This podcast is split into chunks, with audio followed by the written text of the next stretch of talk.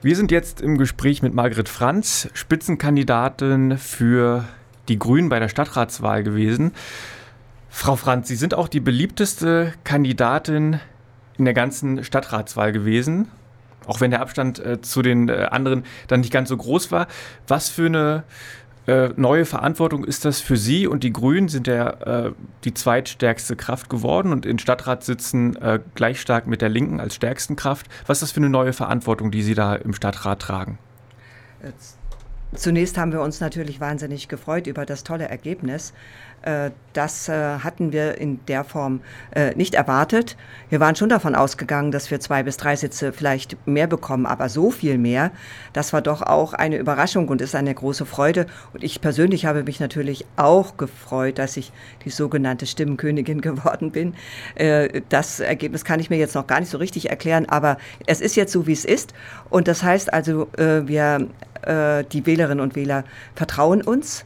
Und dieses Vertrauen müssen wir natürlich zurückgeben und jetzt Verantwortung übernehmen ähm, zu den Themen, äh, mit denen wir ja angetreten sind. Also die Themen Mobilität, Naturschutz, äh, Klimaschutz, Ökologie, Müllvermeidung, Ressourcen, äh, Ressourcenschutz, Entschuldigung, und so weiter. Also das sind die Themen, die offensichtlich den Menschen tatsächlich auf, den, auf dem Herzen liegen oder am Herzen liegen, unter den Nägeln brennen. Äh, ich habe mit vielen Menschen gesprochen ähm, in der Wahlvorbereitung und ich glaube, wir sollten das ernst nehmen und das werden wir auch tun. Ist das ein Ergebnis, das man auf einen guten Kommunalwahlkampf wirklich zurückführen kann oder liegt es doch eher an so einer Gesamtstimmung bundesweit, europaweit, ähm, die Grünen zu wählen? Weil ich erinnere mich ja noch an letztes Jahr, da ist Ihr Kandidat für den Oberbürgermeister, Dennis Peisker, nicht mal in die Stichwahl gekommen und lag ganz weit hinten abgeschlagen. Das sind sicherlich mehrere Faktoren, äh, die da ähm, zugrunde liegen und das Ergebnis ähm, herbeigeführt haben. Als erstes würde ich sagen, ist es die Arbeit äh, der Stadtratsfraktion in den letzten fünf Jahren. Das haben die äh, Menschen hier in Jena gesehen und gemerkt. Und ich glaube, das ist auch ähm, einfach ein Stück Vertrauen, was sie in die Grünen gesetzt haben. Und äh, der zweite Punkt ist natürlich der, äh, dass der Bundestrend uns auch geholfen hat, keine Frage. Das wäre ja auch komisch, wenn wir das jetzt äh, abstreiten würden. Äh, die Demonstration ähm, Fridays for Future, dann doch die, ähm, die, das Engagement der grünen Jugend hier in Jena hat auf jeden Fall auch dazu geführt, dass vor allen Dingen auch ähm, junge Wähler grün gewählt haben. Und äh, der letzte Punkt ist natürlich der Wahlkampf selbst. Also ich denke schon, dass wir einen guten Wahlkampf geführt haben, sehr engagiert, mit sehr vielen äh, engagierten, auch jungen Menschen. Und der Wahlkampf war ehrlich. Wir sind auf die Leute zugegangen und haben gesagt, was wir wollen, wovon wir, was wir verändern wollen. Und äh, das, glaube ich, äh, das Vertrauen haben wir äh, offensichtlich gewonnen. Es ist ja wirklich eine neue Konstellation jetzt im Stadtrat. Äh, die großen Volksparteien CDU, SPD äh, hinter der FDP, sie die zweitstärkste Kraft nach der Linken. Müsste sich nicht dann auch mit der Besetzung der Dezernenten in der Stadtverwaltung was ändern? Auf den ersten Blick würde das so scheinen. Ähm, uns sind aber die äh, Themen, die wir gesetzt haben, äh, wichtiger. Das sind die Themen, die ich bereits nannte. Da geht es um Klimaschutz, es geht um Naturschutz, es geht um Mobilität, es geht uns aber auch sehr um Bildung, Bildung und ähm, auf allen Ebenen Bildung, auch Kultur, Wissenschaft, das sind auch wichtige Themen für uns. Ähm, diese Themen wollen wir setzen, auch übergreifend setzen, weil das sind übergreifende Themen und damit werden wir uns beschäftigen. Ähm, das ist unser Ziel.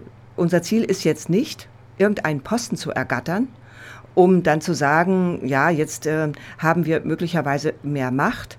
Unser Ziel ist, dass wir mit unseren Themen auch die entsprechenden Mehrheiten im Stadtrat bekommen.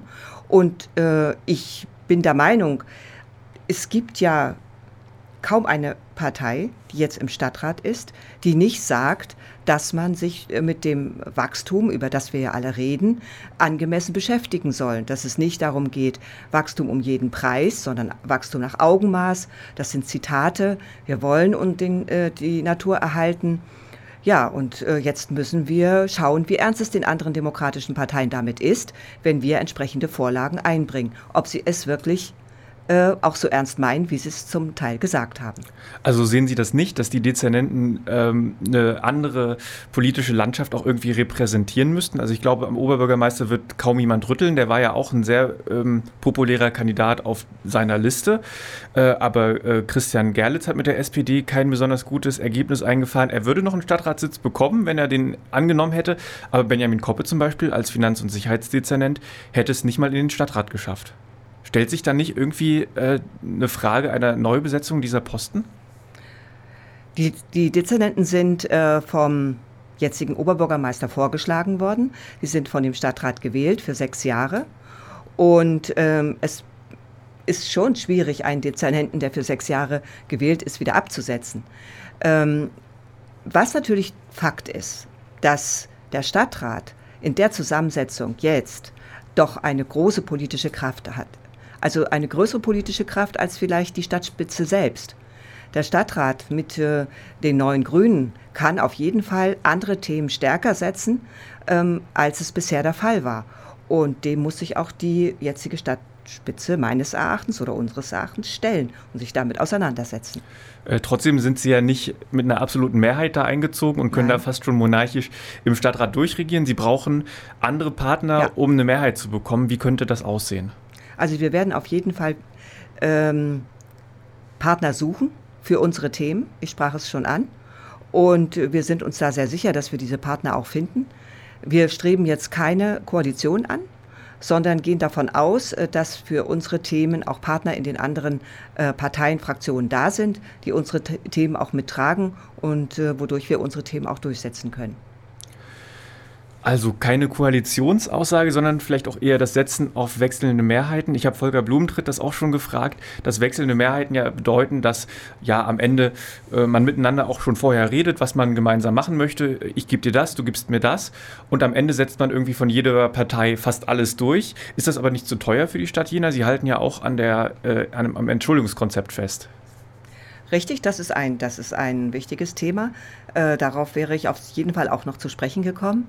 Äh, denn wenn wir unsere Themen durchsetzen wollen, heißt das ja zum Teil auch, dass es teurer wird. Denken wir daran, äh, dass wir sukzessive die Ticketpreise äh, oder die Tickets für den Nahverkehr für Kinder und Jugendliche kostenfrei gestalten wollen. Das muss ja jemand bezahlen, das ist uns auch, auch bewusst. Da muss man an, an anderer Stelle sparen.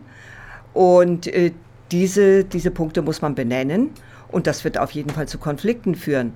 Ähm, das ist richtig. Aber was uns sehr fern liegt, und das wollen wir auf keinen Fall. Wir wollen kein Postengeschacher. Wir wollen, das wollen wir uns nicht nachsagen lassen, äh, dass wir jetzt mit unserer mit unserem starken Ergebnis, und das wollen wir einfach auch nicht, äh, dann nach irgendeinem Posten gieren. Äh, das ähm, wird uns, glaube ich, von den Wählern nicht gerade also gut geheißen. Da muss ich jetzt so fragen, was ja. hat der, das Postengeschacher jetzt mit der Haushaltspolitik zu tun? Äh, Sie hatten mich ja vorhin gefragt, äh, jetzt werden die Posten verteilt, wenn man eine Koalition hat, ja. dann würde man sagen, du bekommst das und du bekommst das. Ja, ich man kann aber auch mit Inhalten ähm, Kompromisse genau, machen. Das ist, wäre jetzt mein Thema gewesen. Und zwar, wenn wir, wenn wir mit, äh, wir müssen natürlich zu bestimmten Inhalten mit anderen äh, Fraktionen sprechen. Das werden wir auch tun. Und äh, wir hoffen, dass wir mit Inhalten dann auch andere Fraktionen überzeugen können. Äh, und das, das ist ja dann wichtig. doch der Punkt, wo man sich auf äh, vieles einigt. Das war genau das, wo ich meinte, du bekommst das, du bekommst das, äh, dass man so ein Tauschgeschäft macht. Dann ist das doch der Punkt eigentlich, wo es unterm Strich teurer werden könnte. Und da müsste man doch gucken, was man wo man die Prioritäten setzt, auch wenn man Kompromisse eingehen muss oder, oder nicht? Naja, ich meine, warum muss es jetzt per se teurer werden? Also wenn es, wenn Sie jetzt sagen, du bekommst das, du bekommst das. Äh, das kann teurer werden, aber man muss natürlich, äh, es geht ja nicht nur darum, dass man was bekommt, sondern dass man möglicherweise auch auf was verzichtet. Äh, das ist durchaus ja auch denkbar. Denn dass nicht mehr alles, was zum Beispiel im Tiefbau geplant ist, alles gebaut wird. Das sind immerhin für die Radwege geben wir, also für die Erhaltung der Radwege geben wir im Moment 150.000 Euro aus im Jahr. Das ist ein Klacks gegenüber dem Geld oder dem Budget, was äh, für die Erhaltung der Straßen angesetzt ist. Ähm, also insofern kann man auch da Umschichtungen vornehmen und das ist auch dann ein Tauschgeschäft. Das, sind ja, jetzt, nur, ja. Äh, das sind ja jetzt Punkte, wo Sie sagen würden, ähm, da setzen wir uns wieder durch, aber ich glaube, von Ihren eigenen Punkten möchten Sie ja auch so wenig wie möglich abgeben. Das wird ja den anderen nicht anders gehen. Das ist richtig. Da müssen wir natürlich auch Prioritäten setzen. Was wollen wir zuerst machen und was äh, können wir auch, äh, sage ich mal, Step by Step bearbeiten. Das ist gar keine Frage. Und als erstes wird bei uns da der Klimaschutz auf dem äh, Programm stehen, dass wir da entsprechende Gremien schaffen, die dieses Thema weiter verfolgen. Und äh, so wie es ja auch schon gesagt wurde, ähm, einen runden Tisch für Klimaschutz einrichten, der dann aber auch Step by Step so, ähm, sage ich mal, ausgerichtet wird, dass er was zu sagen hat in der Stadtpolitik. Also nicht nur ein runder Tisch, wo jeder seine Meinung einbringt, sondern der auch ähm, äh, dazu in der Lage ist, äh, Beschlussvorlagen einzubringen und Beschlü Beschlüsse herbeizuführen. Das ist ein langer Weg, das wissen wir. Aber äh, das wollen wir an, anschieben. Dass der, das gesamte Thema Klimaschutz, Umweltschutz einfach eine übergreifende Rolle in allen Entscheidungen der Stadt äh, findet. Das ist ein wichtiger Klimanotstand ausrufen? Klimanotstand anrufen. Notstand ist immer so ein, ein besetztes Wort. Äh, äh der Notstand heißt alles andere außer Kraft setzen. Ähm, haben andere Kommunen gemacht? Ich weiß, es haben neun Kommunen gemacht. Wir diskutieren auch darüber. Ich bin der Meinung, erstmal, wir reden von Klimakrise und noch nicht Klimanotstand. Aber das ist jetzt vielleicht eher eine, eine persönliche Einschätzung. Klimawandel, äh, Mobilität verändern äh, in Jena. Da sagen die einen, das sind so, das sind so kleine punktuelle Sachen, die bringen überhaupt nichts. Das muss man im großen Ganzen denken. Da muss man auch ähm, auf, den, auf den Landkreis, der um uns liegt, vielleicht noch zugehen. Äh, und auf der anderen Seite äh, bei einer neu gestalteten Mobilität äh, droht auch das Schreckgespenst, dass einige, die von, aus, von außerhalb in die Stadt wollen, gar nicht mehr reinkommen. Wie wollen Sie das denn vermeiden? Also, dass sie auf der einen Seite äh, einen unwirksamen Klimaschutz machen in der Stadt, der nur teuer ist, und auf der anderen Seite auch dann verhindern, dass, dass Menschen zur Arbeit kommen oder äh, grundsätzlich mobil sein können. Hm. Ist ja auch in gewisser Weise eine soziale Frage. Das ist auch eine soziale Frage. Die Frage ist auch nicht ganz einfach zu lösen, denn das Thema Mobilität ist ja sehr vielfältig. Mobil heißt ja, sein heißt ja nur nicht unbedingt mit dem Automobil mobil zu sein. Es geht ja, gibt ja andere Arten der Mobilität, äh, die man auf jeden Fall immer mit betrachten kann.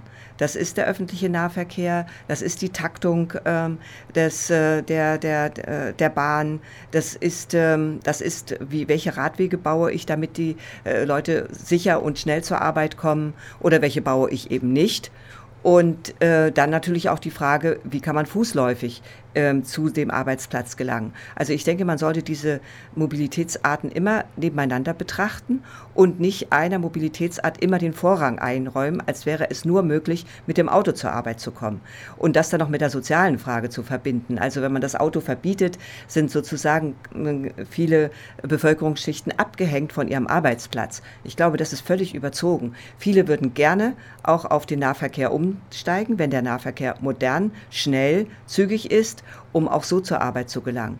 Ähm, ich glaube, dieses ist so ein Umdenken auch einfach notwendig. Und zu denken, dass man, ähm, dass man äh, jetzt weniger Verkehr erzeugt, wenn man mehr Parkgaragen oder Parkräume direkt in der Innenstadt äh, baut, das ist doch eigentlich ein Irrglaube. Wer mehr Parkplätze baut, geht doch davon aus, dass die Autos dort auch parken, also dorthin fahren. Man erzeugt also mehr Verkehr. Ich weiß jetzt gar nicht, ob mehr Parkplätze gebaut werden sollen, doch. sondern man schaut ja gerade an allen Ecken und Enden, äh, wie können wir denn die wegfallenden Parkplätze irgendwie kompensieren? Richtig. Nein, es geht da ganz konkret um die zweite Ebene unter dem Eichplatz. Und da waren wir die einzige Fraktion, auch im Wahlkampf, die gesagt hat, die zweite Ebene brauchen wir nicht eine Ebene reicht. Man sollte lieber über intelligente Park-and-Ride-Systeme und Parkleitsysteme nachdenken, um den Verkehr zu lenken und am Rand zu bauen. Genau, Schillerpassage ist ein, ein, ein Punkt, wo ja Bewegung jetzt reingekommen ist. Ähm, da gibt es aber auch noch weitere Flächen, die für Parkräume zur Verfügung stehen, am Rand der Stadt, aber nicht direkt in der Innenstadt. Da knirscht doch der Einzelhandel in Jena schon mit den Zehen und kriegt Angst. Wie wollen Sie denen das denn erklären? Schaden Sie da Einige, am Ende nicht eine, dem, dem, Einzelhandel in der doch. Innenstadt lokal und stärken dann, weiß ich nicht, äh, große also, Anbieter wie Amazon? Wir werden wahrscheinlich den Onlinehandel äh, jetzt nicht untersagen können, äh, wenn wir äh, jetzt eine, eine zweite Ebene Tiefgarage bauen. Ich glaube, das ist der Zusammenhang stimmt nicht. Ähm, es ist auch nicht so, ähm, auch der Zusammenhang mehr Parkplätze in der Innenstadt, gerade in Tiefgaragen, die ja durchaus bezahlt werden müssen und mit Sicherheit teurer werden als der Parkplatz, den wir jetzt haben. Ähm, wer sagt denn, dass es dazu, dass jetzt gleich eine Auswirkung, eine positive Auswirkung auf den Einzelhandel hat? Wir haben Tiefgaragen in Jena in der Innenstadt, die sind nicht belegt. Und warum nicht? Weil es den Eichplatz gibt. Und ich sage immer, wir haben ein, einen Parkplatz mitten in der Stadt und der Einzelhandel floriert nicht. Der Parkplatz ist vor der Tür. Warum sollte es denn besser werden, wenn wir zwei, zwei Parkdecks unter dem Eichplatz haben? Die Frage sollte mir der Einzelhandel mal beantworten. Jetzt haben wir viel über ja. die Stadtpolitik geredet. Ich möchte noch kurz einen Blick auf die Bundespolitik äh, ja. wagen, wenn ich sie gerade hier habe. Äh, Robert Habeck hat in der Bundespressekonferenz, glaube ich, mich recht zu erinnern, äh, in den letzten Tagen gesagt, äh, die Grünen haben gar nicht genug Personal, um alles, was sie jetzt gewinnen, zu besetzen. Wie steht es denn in Jena und in Thüringen? Also wir sind in Jena eine gut aufgestellte Fraktion. Wir haben neun Leute, die ähm, alle in der Lage sind, ähm, die Ausschüsse gut zu besetzen. Äh, da ist das entsprechende Know-how sehr gut verteilt, angefangen äh, von der Bildung über Kultur, über Umweltschutz, ähm, Soziales, Jugend. Also wir sind da sehr gut besetzt. Ich habe keine Angst, dass wir hier in Jena damit ein Problem haben. Und in der Thüringer Landtagswahl wird das wahrscheinlich nicht so entscheidend sein, weil das Ergebnis nicht so gut ausfallen wird? In der Thüringer, äh, Thüringen ist nicht Jena, das wissen wir ja alle. Und auch nicht Weimar. Und äh, das Ergebnis der Landtagswahl äh, wird mit, äh, mit Sicherheit nicht so gut ausfallen wie das Ergebnis der Kommunalwahl. Aber wir werden uns natürlich anstrengen, von Jena aus auch einen kräftigen Beitrag zu leisten, dass die Thüringer Landkarte auch ein bisschen grüner wird. Vielen Dank, Margret Franz, für das Gerne. Gespräch. Das haben wir vor Pfingsten aufgezeichnet.